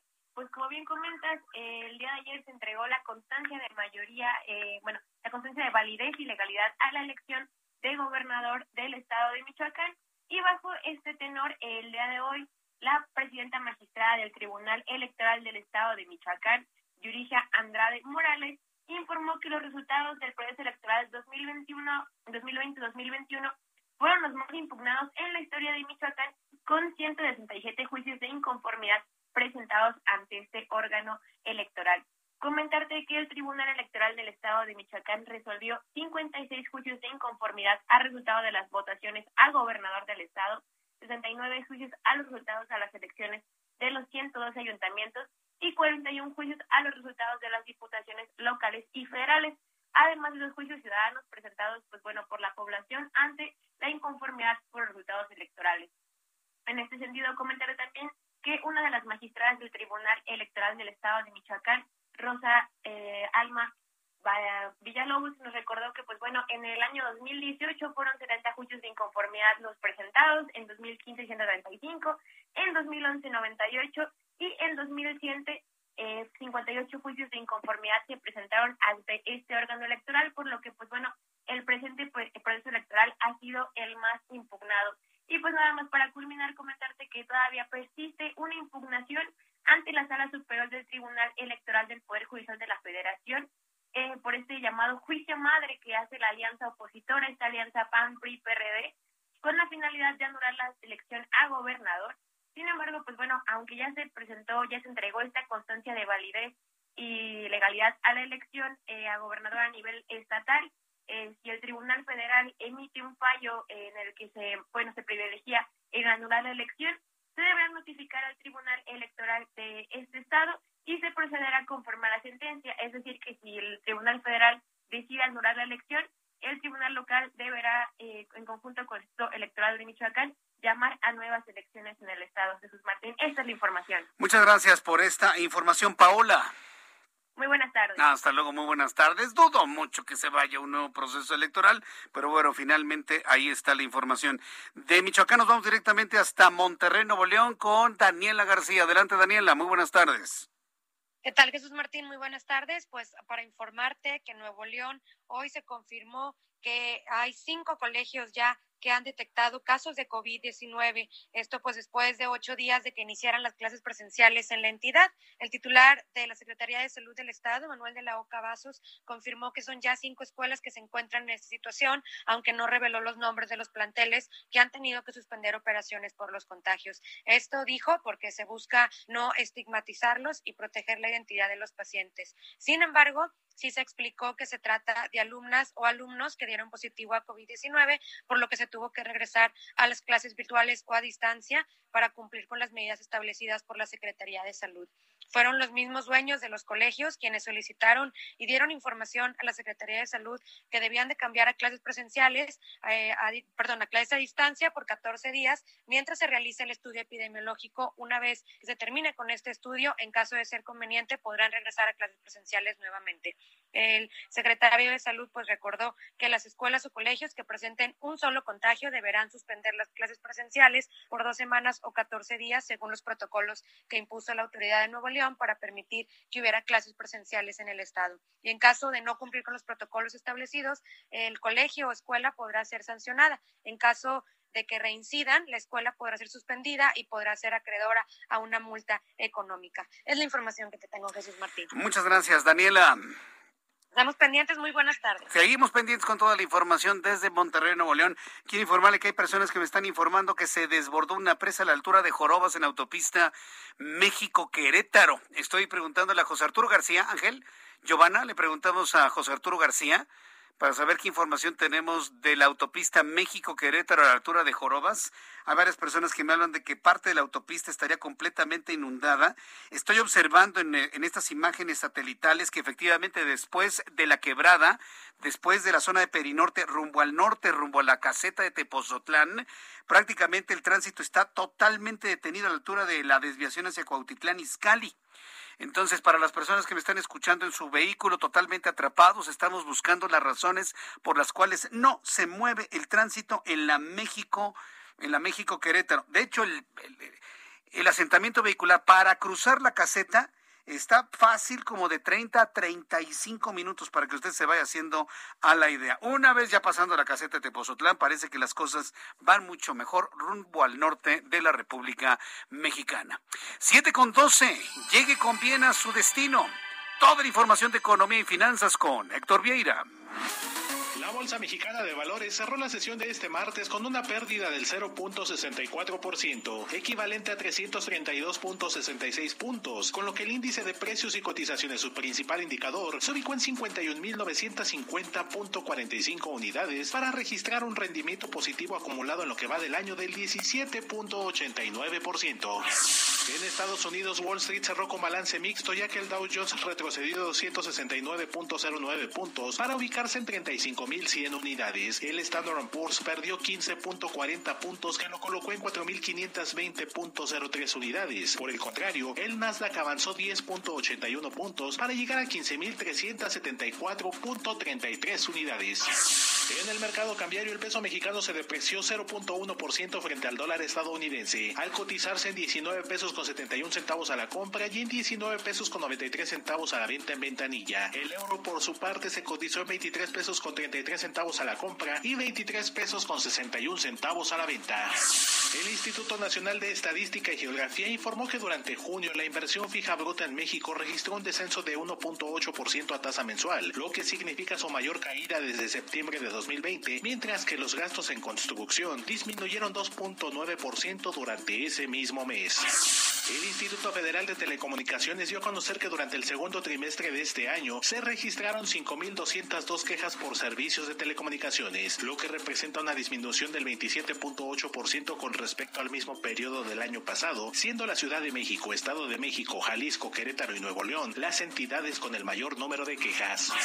La Cámara Minera de México reveló que este sector ha sufrido una caída del 24.1% con respecto a 2019 y advirtió que se ha perdido mucho atractivo a nivel internacional en materia de inversión, debido a que el gobierno federal no está brindando las condiciones fiscales adecuadas. Tras convertirse este martes en moneda de curso legal en El Salvador, el Bitcoin perdió el 13% de su valor, al cotizarse en 46.783 dólares por unidad, mientras que el Banco Mundial reiteró su rechazo a brindar asistencia al país centroamericano debido a los riesgos que implica la volatilidad de esta criptomoneda. Informó para las noticias de la tarde Héctor Vieira. Muchas gracias, Héctor Vieira, por la información que nos has proporcionado el día de hoy. Son las siete con quince, las siete con quince del centro de la República Mexicana. Estaremos revisando más información sobre las lluvias que están cayendo otra vez en Ciudad de México, Estado de México, y que nos están inundando. Mientras tanto, tengo contacto con Tania Ramírez, directora ejecutiva de la Red por los Derechos de la Infancia en México. Estimada Tania, me da mucho gusto saludarla. Bienvenida. Muy buenas tardes. Igualmente, muy buenas tardes Jesús Martín y saludos también a tu audiencia. Los datos que tenemos en nuestra mesa de trabajo son verdaderamente escalofriantes. Un cuarto de millón de niños en riesgo de ser reclutados por el crimen organizado. Coméntenos sobre estos datos que está dando a conocer Redim. Sí, con gusto. Miren, realizamos un estudio junto con el Observatorio Nacional Ciudadano para poder dimensionar algo sobre lo que todavía no hay data oficial y en ese sentido eh, de, descubrimos que el hallazgo es que entre 145 mil y el cuarto de millón que decías podrían estar en riesgo de reclutamiento o de ser utilizados por grupos delictivos. ¿A qué se debe esto? Pobreza, abandono, falta de oportunidades, violencia familiar, eh, contextos adversos en donde la presencia de grupos delictivos sea marcada eh, puede estar detonándolo y eh, esto digamos que también se agrava cuando en un país tan desigual como el nuestro, eh, para niñas, niños y adolescentes, unirse a estos grupos puede ser la única oportunidad que tienen para salir de ese contexto de marginalidad social y económica. hay un beneficio económico, se sale de la marginalidad social, pero tristemente eh, es una vida, digamos, de corto aliento, ¿no? Sabemos que de inmediato puede terminar eh, de maneras muy, muy nocivas y de ahí la importancia de alertarnos como sociedad sobre sobre esta práctica que es el reclutamiento y que puede estar detrás de muchos de los datos de desapariciones de niñas, niños, adolescentes eh, y, y, es muy preocupante que este sea el presente que están viviendo nuestras infancias y adolescentes. ¿Por qué un niño decide involucrarse? Es decir, es, una presión de los padres, es una decisión personal cuando se es niño, es un, eh, una amenaza, una obligatoriedad del propio crimen organizado. Es decir, ¿qué es lo que ustedes han podido advertir en esta en este reclutamiento, por así llamarlo? Es muy importante la pregunta que haces porque de hecho existen distintos tipos, digamos así, de reclutamiento y hay uno que es el forzado, ¿no? Y hay otro que es el involuntario. Y parece que estamos hablando de lo mismo, pero no. Cuando es forzado hay coacción, hay violencia, puede haber secuestro, incluso por medio, o puede ser, como decíamos, una causal de desaparición. Pero también en aquellos casos en donde, entre comillas, voluntariamente niños, niños, adolescentes pudieran adherirse, en realidad nunca es una decisión voluntaria. No deciden libremente. Las niñas y niños no decidirían libremente unirse a estos grupos delincuenciales si las garantías de un desarrollo de vida digna, plena, con cobertura de derechos estuviera garantizada. En muchas ocasiones se trata también de em, procesos de coacción o de amenaza o de cobro de deudas en las familias. Entonces, una, eh, digamos, involucramiento voluntario no termina de ser tal porque no están eligiendo libremente, están eligiendo coaccionados por las deudas familiares, por los favores familiares, etcétera. Pero sobre todo lo que estamos observando es que son las desigualdades sociales, la falta de oportunidades, los distintos tipos de violencia de que son víctimas niños y niñas, también la deserción escolar, ojo, eh, y el acceso a, dinámicas de violencia y de traslado de estupefacientes podrían ser factores que estén facilitando su captación. Eso suena como un verdadero infierno. ¿Qué está haciendo el Estado mexicano, y de manera concreta el gobierno, para evitar ese fenómeno? ¿Algo o nada? Eh, está haciendo algo que es poco y esperemos que vaya más porque después de estos datos no nos podemos quedar tranquilos con lo que se con lo que estamos revelando. Eh, existe un observatorio sobre la, el reclutamiento forzado de niñas niños adolescentes. Eh, este observatorio se presentó en tiempos recientes y es una especie de monitoreo, un, portal web para dar difusión, etcétera. Sin embargo, no, no termina de estar claramente articulado con la acción pública. Por eso hay una de las recomendaciones en este estudio que es la de poder impulsar una ley, una ley general eh, en contra del reclutamiento forzado. ¿Por qué? Porque es muy importante que avancemos en la tipificación de este delito. Hasta hoy lo que tenemos hoy, Jesús Martín, es el delito de trata tipificado y como y como trata se suele analizar los posibles casos de reclutamiento. Pero ¿qué es lo que está sucediendo? Que las personas del crimen organizado que están reclutando y utilizando estos niños, niñas, adolescentes no están siendo adecuadamente juzgados ni castigados por este vacío legal. Y también nos importa mucho desde Redim que sea hacia este grupo delincuencial al que se oriente la acción pública en vez de estar eh, juzgando, deteniendo, sancionando en muchas ocasiones a niñas, niños, adolescentes eh, que participan de los grupos delincuenciales porque en realidad, y la UNICEF lo tiene muy claramente establecido y así lo recuperamos en el estudio, cualquier niño, niña o adolescente que pueda participar de las actividades delincuenciales tiene que ser entendido en un primer momento como víctima no son victimarios, no son perpetradores, niñas y niños que llegan a estar en esta circunstancia como de un infierno, como bien lo decías, en realidad fueron víctimas de un delito antes de suceder. Fueron víctimas de desaparición, fueron víctimas de secuestro, fueron víctimas de extorsión. De ahí la importancia de poder avanzar en, en la claridad conceptual y en tipificar este delito. Mm. Bien, pues vamos a ver finalmente cómo es lo que, qué, es lo que ocurre sobre este tema, porque yo veo al gobierno federal más preocupado por, por perpetuarse en el 2024 y toda una lucha política que estar vigilando la salud en todos los sentidos de los niños. Ahí tenemos ya muchos ejemplos con la vacunación, con la falta de medicamentos contra el cáncer, este problema que viven, pero pues algunos están ocupados en perpetuarse en, en la escena política y de poder. Vamos a ver finalmente si hay alguna sensibilidad por ahí luego de que finalmente ponemos este tema en la mesa mediática aquí en el Heraldo Radio. Muchas gracias, Tania Ramírez, por estos minutos. Sí, gracias. Y también alertar que el Estado, en la implementación de políticas reactivas, lo único que han generado es el aumento de la violencia y el aumento de violaciones a derechos humanos. La corrupción de las instituciones públicas también está en el centro de esta problemática. Entonces, este quehacer, que bien dices, tendría que irse orientando con una mirada de derechos, tendría que ir también orientado hacia abandonar estas políticas reactivas de reacción en donde se combate guerra con guerra y no con eh, restitución de derechos y protección de derechos de niños, niñas, adolescentes, lo cual es el interés superior. Tiene que ser el interés superior en toda decisión pública. Le hace vacunas, medicamentos, atención a la inseguridad. Frente a todos, si ponemos a las niñas primero, estamos actuando bien como país. Correcto, pues yo agradezco mucho este tema. Tania Ramírez, muchas gracias y muy buenas tardes. Muchísimas gracias por el espacio. Buenas tardes. Hasta la próxima. Gracias. Es Tania Ramírez, directora ejecutiva de Redim, Red de los Derechos de la Infancia en México. Son las 7 con 24.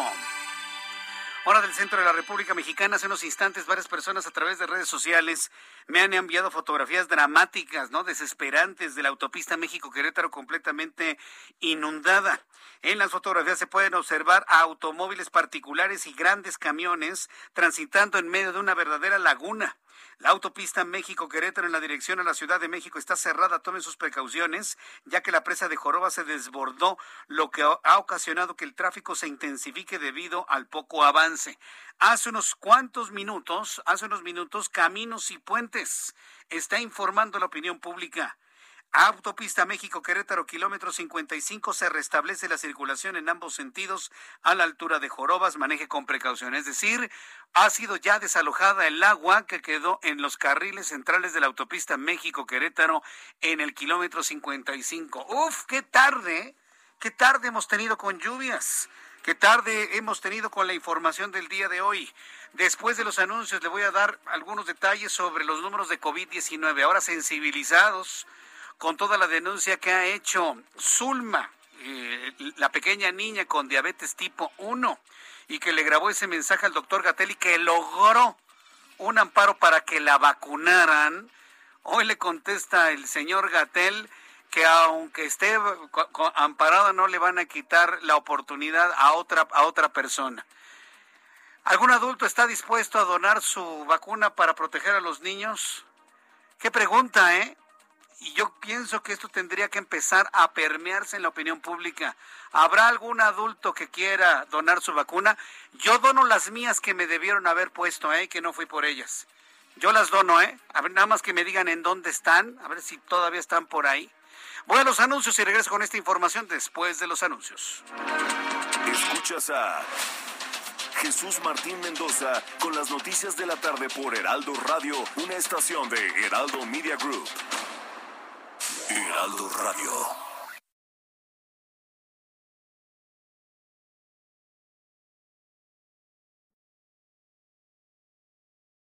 Heraldo Radio. Escucha las noticias de la tarde con Jesús Martín Mendoza. Regresamos.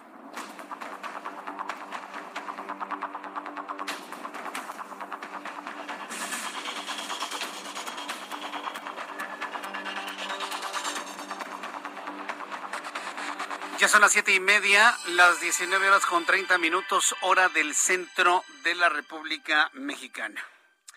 Nos quedamos con esta idea. Si anda muy preocupado ahí con caravanear con sombrero ajena este señor, el impresentable Gatel, yo creo que hay muchos adultos que podríamos donarle nuestras vacunas a los niños, ¿no? Yo, Jesús Martín Mendoza, no me vacuné, porque usted ya sabe las razones. yo no me vacuné por por una condición personal de hiperreactividad a las vacunas. No me va nada bien con la vacuna de la influenza. Entonces tengo que cuidarme al doble. Como, como usted ya, como usted lo recuerda, yo tuve COVID-19 en diciembre, en diciembre, enero, la última semana de diciembre, primera semana de enero, y estuve en resguardo durante un mes. No venía a televisión, pero sí hacía radio desde casa. Prácticamente cursé asintomático, prácticamente totalmente asintomático. Entonces eh, se han generado anticuerpos en mí, ¿no? sobre el COVID-19. Afortunadamente nos hemos cuidado bien, no nos ha caído nuevamente el virus, me cuido extremo. Yo no me he vacunado por las condiciones que ya le he platicado. Yo no tendría ningún inconveniente en donarle mis vacunas a Zulma. Ninguno. Pero aquí el asunto es, yo tengo un registro, ¿eh? Y me mandaron un correo electrónico. Voy a empezar a averiguar en dónde quedaron mis vacunas. Deberían estar disponibles. Porque si yo me registré y a mí me mandaron un correo electrónico en mi vacuna, punto salud, esas vacunas deben estar disponibles para mí. Yo no tengo inconveniente en cedérselas a Zulma y a cualquier niño que lo necesite. Pero la cosa es saber dónde están. Si empezamos los adultos a hablar sobre este tema, a ver cómo paran el asunto de que no se le vacuna a los niños. En fin, o, vamos a descubrir que no hay 100 millones de vacunas en México. Hijo, ya sabe que yo soy un mal pensadote de primera. En una de esas se cae esta idea de que México es de los países que más vacunas tienen. Porque si, hay, si somos el país que más vacunas tienen proporcionalmente a su población, ¿por qué tanta reticencia a vacunar a los niños? ¿Por qué tanto problema? ¿Por qué tanta resistencia?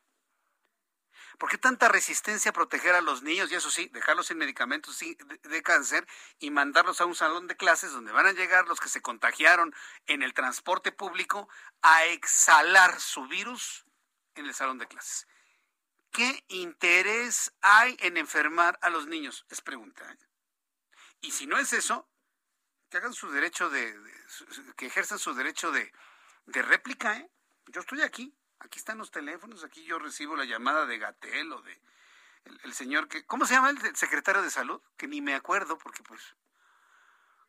No, el secretario de salud, buena, buena Emanuel, buena, me dice, secretario de salud, Marcelo Ebrard, no, no es el secretario de salud, el otro, el que debe estar ahorita pues, descansando, ¿no? Porque pues, usted cree que va a estar oyendo las noticias ahorita.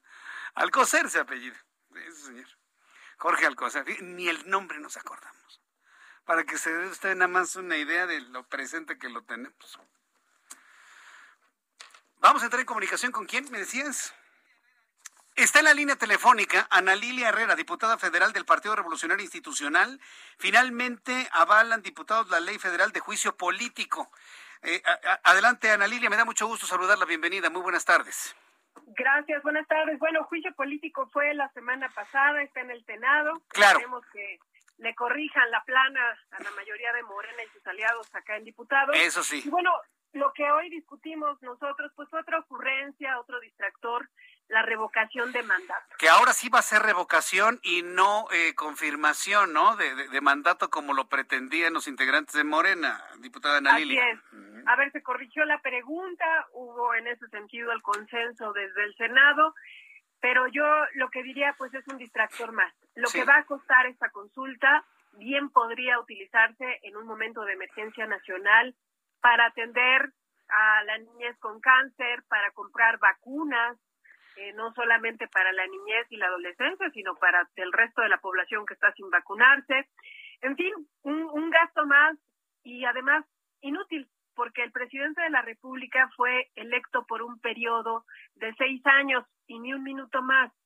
Creo que a falta de resultados, pues es por eso la insistencia y la necesidad de tener distractores y la estrategia política que persevera de dividir a la población. Pero en fin, esto se aprobó con las prisas eh, que acostumbran Morena y sus aliados. Yo presenté, Jesús Martín, una reserva el día de hoy porque ni siquiera eh, prevén qué va a pasar, cuál es el procedimiento en caso de que esta revocación procediera, que insisto, no será el caso en esta ocasión. A ver, eh, ¿existe alguna posibilidad que en el legislativo, en el Congreso, ahora con la nueva configuración política que se logró el 6 de junio, se eche por tierra gastarnos 3.800 millones de pesos en una pregunta totalmente inútil?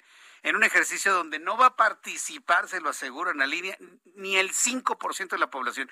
Fue 6% en el anterior ejercicio, en este va a ser menos todavía. No hay manera de, detener esto y no gastar ese dinero, no ejercer ese dinero de esa manera. Jesús Martín, pues lo, lo insistimos, lo dijimos, pero no desde hoy, desde hace mucho tiempo. Lamentablemente, la, es una, se trata de una ley secundaria y ahí Morena, Partido Verde y PT tienen los votos necesarios para, para aprobarla. Así que bueno, ahora viene la discusión del presupuesto. Yo supongo que para eso sí va a haber presupuesto.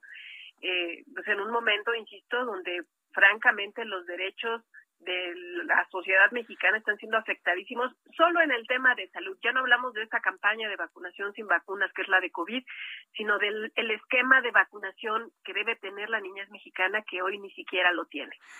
Es decir, si hay presupuesto para gastarnos en hacer una pregunta para elevarle el ego al presidente de la República, pero no hay presupuesto para comprar más medicinas y las vacunas que ahora están reclamando los niños. Así las prioridades del gobierno federal, de sus bancadas, este, que si algo han acreditado, pues es una sumisión absoluta a los designios del Ejecutivo. Pues es tristísimo eso, ¿no, Ana Lilia? ¿Qué vamos a hacer? pues es muy grave. La, la discusión que viene, Jesús Martín, es la del presupuesto. Nosotros, como grupo parlamentario del PRI, estaremos dando la batalla y estaremos buscando, pues, lo que comprometimos, consolidar esta alianza de Va por México, consolidarla en lo legislativo, hacer propuestas viables de conjunto que le sirvan a la sociedad. Eso estamos viviendo un momento de emergencia nacional en todos sentidos, en lo económico, en lo social, educación, salud y, y bueno, pues insisto, el gobierno federal va a la mitad del camino y dejando todo en el camino porque no, no hay resultados. Ah, ah, bueno, ahora yo recordando, bueno, ya lo que ya informamos, el Instituto Nacional Electoral está pidiendo un presupuesto que raya casi en los 19 mil millones de pesos. Entiendo por qué ahí están considerando los prácticamente 4 mil que necesita este ejercicio. Sí, claro, claro. Si no se les da, si no se les dota, si se recorta de 19 mil, por ejemplo, a 15 mil millones, ¿Cómo le va a hacer? No, tendría posibilidad el INE de realizarlo. Entonces, ahí ¿cómo, le haría? ¿Le van a quitar el dinero a los partidos? ¿O cómo, cómo, lo van a resolver, Ana Pues a lo mejor Morena decide donar sus prerrogativas. Esa sería una buena idea. ¿Por qué no empezamos a mover que Morena done todas sus prerrogativas para que se haga la pregunta que le eleve el ego a su presidente, ¿no? ¿Cómo lo hacemos? Pues sí, yo creo que son los principales interesados en este tema pero bueno, pues a nosotros, a lo que nos compete, vienen temas muy importantes. Eh, Martín, la discusión del presupuesto que ya llega en estos días, del paquete económico, los impuestos que sí han subido en este sexenio y bueno, prioridades muy, muy relevantes para, para la sociedad mexicana. Urge reactivar la economía, urge que hayan empleos, eh, urge que la niñez vaya en condiciones adecuadas a la escuela. Estamos en un, en un momento de abandono escolar nunca antes visto en el país, etcétera. Entonces, bueno, pues en eso nos estamos concentrando ya los diputados de oposición, trabajando en equipo como tiene que ser para buscar las mejores soluciones.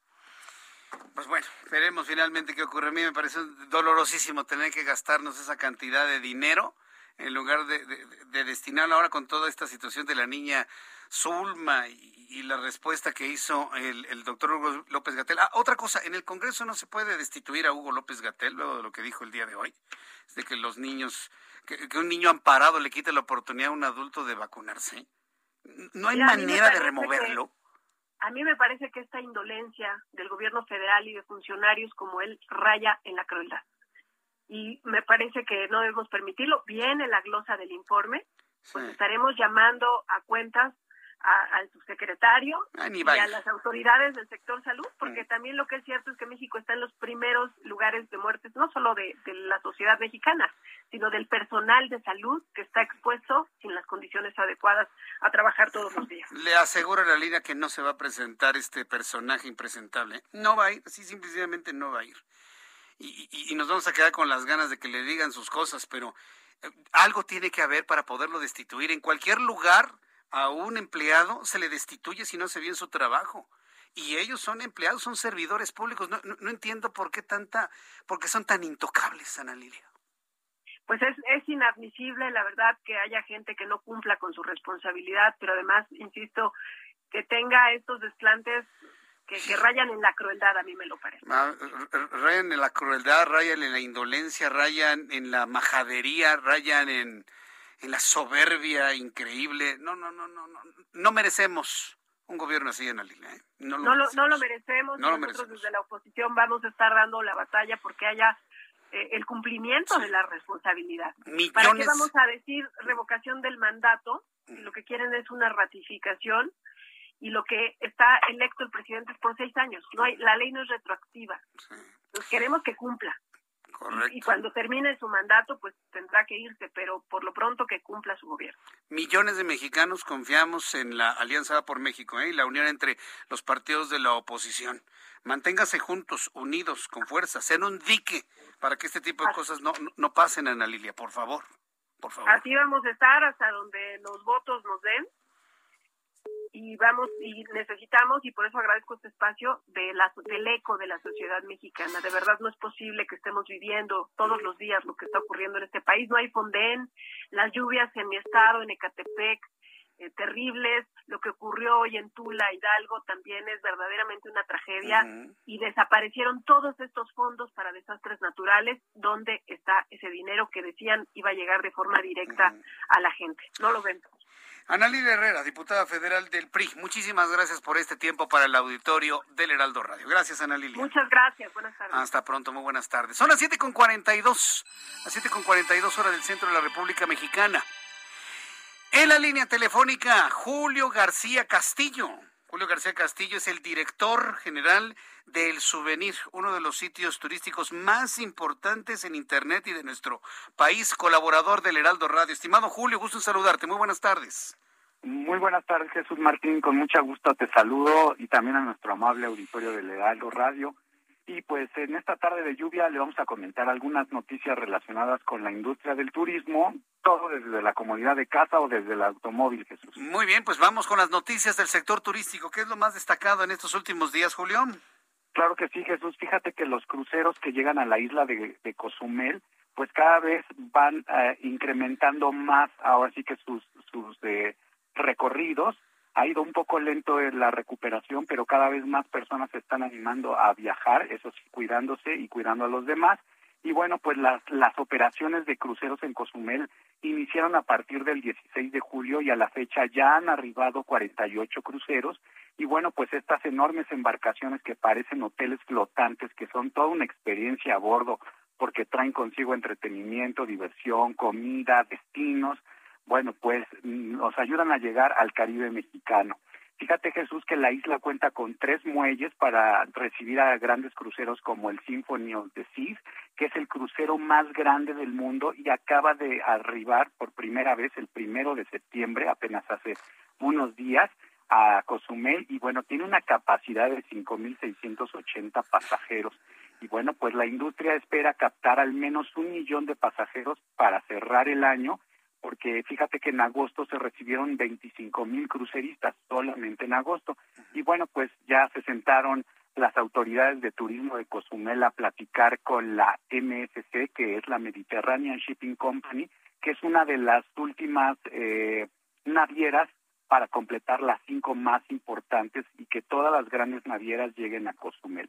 Y bueno, pues en temas internacionales, Jesús, el santuario histórico de Machu Picchu en Perú se convirtió en la primera maravilla del mundo y el primer destino turístico a nivel internacional en obtener el certificado de carbono neutral. Mm. Esta iniciativa eh, busca reducir drásticamente las eh, emisiones de dióxido de carbono de la antigua ciudad inca con la finalidad pues de reducir en un 45% las emisiones de este gas del dióxido de carbono esto es para el 2030 y bueno, pues para alcanzar una neutralidad hasta el 2050. Esto suena un poco tardado, Jesús, pero recordemos que hacia allá van todos los temas del cuidado del planeta, es decir, en la sostenibilidad. Y bueno, pues si se preguntan qué es el dióxido de carbono, pues es un gas compuesto de oxígeno y carbono que pues ha contribuido a lo largo de la historia de nuestra Tierra al calentamiento del planeta y bueno, pues debido sobre todo a todas nuestras actividades, ¿no? Fíjate que la certificación fue otorgada por la Green Initiative, que es una institución que busca promover un turismo verde y sobre todo amigable con el medio ambiente. Y pues para obtener esta certificación destacaron algunas propuestas como la instalación de la única planta de tratamiento de residuos orgánicos que existe en Perú, que se conoce como la planta pirólisis, la cual va a transformar la basura en carbón natural, es decir, en biocarbón, así como también eh, la implementación de una planta que transforme los aceites vegetales que desechan los hogares y los restaurantes que están alrededor de Machu Picchu para producir biodiesel y, glicerina. Mm. Adicionalmente a esto, Jesús, la, la reforestación de un millón de árboles ya es eh, en este momento pues algo que está sucediendo en Machu Picchu y bueno, está todo esto dirigido por la, el Servicio Nacional de Áreas Naturales Protegidas y esto va a permitir que disminuya el cambio climático. Y por último quiero comentarte y comentarle a nuestro auditorio que si tienen pensado ir a Estados Unidos, eh, pues el Aeropuerto Internacional de Los Ángeles, California, están ofreciendo la vacunación gratuita contra el COVID-19 a los adultos mayores de 18 años en adelante, sin importar el país de origen solo deben de acudir a los puntos autorizados para aplicarse la vacuna. Y, esto pues es una iniciativa del Departamento de Salud Pública del Condado de Los Ángeles y la coordinación del Departamento de Bomberos Jesús Martín. Y bueno, pues esas son las noticias que tenemos para esta tarde lluviosa, Jesús Martín. Esto último es muy interesante porque entiendo que en varios aeropuertos grandes en los Estados Unidos, en el aeropuerto de Atlanta, en Los Ángeles, en algunos de Nueva York, me tocó en el aeropuerto de San Antonio. Lo primero que te encuentras saliendo de la zona de desembarque, ya para ir a las bandas, lo primero que te encuentras son las mesas de vacuna Pfizer y Moderna dentro del aeropuerto. Es decir, quienes van llegando a los Estados Unidos salen del aeropuerto ya vacunados, quienes toman evidentemente la decisión y inclusive en algunos lugares hasta te pagan, no sé, 20 dólares, 50 dólares, 100 dólares por 100 dólares, 100 normalmente Lo que, sí, 100 dólares es lo que están pagando. Es una cosa sorprendente. Oye, Julio, para conocer más de turismo, tanto nacional como internacional, para familias, para grupos especiales, paseos, grupos, giras, ¿En qué, en qué cuenta de, de, Internet, en qué portal de Internet encontramos, por favor? Y tus redes sociales. Claro que sí, el portal del souvenir.com, eh, ahí vamos a encontrar todo, eh, este, toda la plataforma, noticias, recomendaciones de viaje, tours, todo lo que necesiten en cuanto a turismo y viajes. Obviamente tenemos un canal de YouTube, tenemos un podcast, todas las redes sociales estamos ahí, hasta en TikTok. El souvenir, así. El, souvenir, todos estamos eh, como el souvenir. Y bueno, pues Jesús, quiero comentarles que pronto tendremos nuestro viaje que se llama Desintoxicación y Encuentro Espiritual en Puebla. Es un viaje de verdad de sanación espiritual con varias alternativas y disciplinas para estar más sanos en tanto en nuestro cuerpo como en nuestra mente y nuestra alma, Jesús. Ah, eso está muy bien. Mira, ahora en tiempos de pandemia que tenemos mucha presión emocional todos, hoy un viaje de sanación suena bien. Un viaje de sanación suena bien. Hagamos algo, Julio. ¿Para cuándo es el viaje, dices? Este viaje es para este los primeros días de octubre. Ah, ok. Entonces hagamos algo. ¿Qué te parece si la próxima semana nos platicas un poco más extenso en qué consiste un viaje de sanación espiritual? Yo creo que mucha gente le, le, podría interesar hacer turismo, viajar y al mismo tiempo verdaderamente tener una paz interior, sobre todo en estos tiempos de pandemia que hemos vivido. Entonces, todas las redes sociales, elsouvenir.com, ¿verdad? Así es, y nos pueden contactar en el siguiente número de WhatsApp, 55 12 94 41 20, 55 12 94 41 20 y pues en el souvenir.com, Jesús Martín. 1294 4120 55 1294 4120. Envíele un mensaje a Julio García Castillo, ya a partir de este momento. Julio, muchas gracias por este tiempo. Te agradezco mucho, como siempre. Y quedamos con eso para la próxima semana, por favor. Claro, claro que sí. Muy buenas noches. A gracias, muy buenas noches. No se vaya a perder la próxima semana Julio García Castillo con el souvenir aquí en el Heraldo Radio. Es la primera vez que escucho, porque mire, normalmente cuando nos vamos de vacaciones, ¿qué hacemos? Corremos, saltamos, brincamos, escalamos, nos cansamos, ¿no? Y cuando terminamos las vacaciones tenemos que descansar del descanso, sí, aunque suene extraño, ¿no? Pero terminamos más cansados que al principio y hay que descansar del descanso. Imagínense un viaje de, de, de, de equilibrio emocional. Eso, la verdad, va a estar muy bueno. La próxima semana se lo voy a tener aquí en el Heraldo Radio. Cuando son las 7.50, las 7.50, ya en 10 minutos serán las 8 de la noche. Números de COVID-19, mucha atención. La Secretaría de Salud y bueno, luego todo lo que hemos informado sobre el asunto de COVID, de la vacunación, la preocupación que existe en los menores de edad, en los niños, la respuesta del, del innombrable o del impresentable, la respuesta que le dio Xochil Gálvez, que creo que la respuesta de Xochitl fue muy, pues muy clara y contundente, ¿no? Sí, yo, yo no creo que haya sido un insulto, sinceramente. Pero bueno, ya que platicamos todo ello, ¿cómo andamos en COVID-19? Mire, no podemos irnos con la idea de que la condición de baja en, en, los contagios podamos verla los lunes, sino al martes y en los días siguientes. A ver, ¿qué pasó hoy martes? Secretaría de Salud informa, en las últimas 24 horas se registraron 15.784 enfermos de COVID, 3.449.295 de manera acumulada. 1.071 fallecidos, 1.071 fallecidos para un total de 264.541, un 7.66% de mortalidad tiene el virus en México. ¿Qué pasaba el viernes? Vamos a compararlo con el viernes. ¿Por qué el viernes? Porque es cuando fluyó la mayor cantidad de datos para dar a conocer el número de, de contagiados, 17.409. Hoy 15.000 el viernes 17 mil, el jueves pasado 18 mil, el miércoles pasado 17 mil, el martes pasado 11 mil. Sí ha bajado, pero son más que hace una semana exactamente. Es decir, no podemos cantar victoria. El viernes 27 de agosto 19 mil, luego 20 mil, el jueves 26, el miércoles 25, 21 mil 250. Mire, no, no, no podemos dar, no podemos eh, echar las campanas al vuelo, sobre todo cuando tenemos estos números que van para arriba y para abajo. Para arriba y para abajo. No podemos tener esa confianza, por favor, se lo digo desde ahora. ¿Qué más quisiéramos? Que ya le diga cero contagiados y cero muertos. Ahora sí hacer nuestra vida como nos venga en gana. ¿Qué más quisieran? Pero no, lamentablemente no sucede así. Cuando son las 7.53 horas del centro de la República Mexicana, le doy a conocer ya las, últimas eh, noticias aquí en el Heraldo Radio. Las comisiones de Justicia y Estudios Legislativos Segunda aprobaron la nueva ley de juicio político y declaratoria de procedencia. La norma actualiza y regula los procesos que permiten sancionar, inhabilitar o destituir a funcionarios de alto nivel. Esto se va a declarar inconstitucional, ¿eh? porque resulta que esta ley establece que si queremos juzgar a cabeza de vaca, pero el Congreso local dice que no, tiene que prevalecer el sí del federal es decir, pisotea la soberanía y la libertad de los estados en sus congresos. Nada más deja que se promulgue, se van a hacer acciones de inconstitucionalidad y bueno, pues ya le puedo asegurar que esto no va, no va a prevalecer más allá. Dictamen de la DNV revela grietas y soldaduras deficientes en la línea 12 del metro. Para finalizar, le informo que la empresa noruega DNV y el gobierno de la Ciudad de México presentaron el peritaje sobre el colapso en la línea 12 del metro ocurrido el 3 de mayo. Jesús Antonio Esteba, secretario de Obras y Servicios de la ciudad, informó que de acuerdo con el peritaje de la empresa, el desplome ocurrió por el pandeo de las vigas. Se empezaron a doblar porque antes del 2017 antes del terremoto, ya se habían soltado las uniones entre concreto y los pernos de metal, entonces de manera independiente pues no soportaron el peso y por eso finalmente se vino abajo. El asunto viene antes del terremoto y el pandeo se notó en 2019. Es muy importante la fecha, ¿eh? Y ya finalmente reconocido por la DNV. Con esta información nos despedimos. Muchísimas gracias por su atención. Mañana a las 2 por el 10, Heraldo Televisión, 6 de la tarde, Heraldo Radio.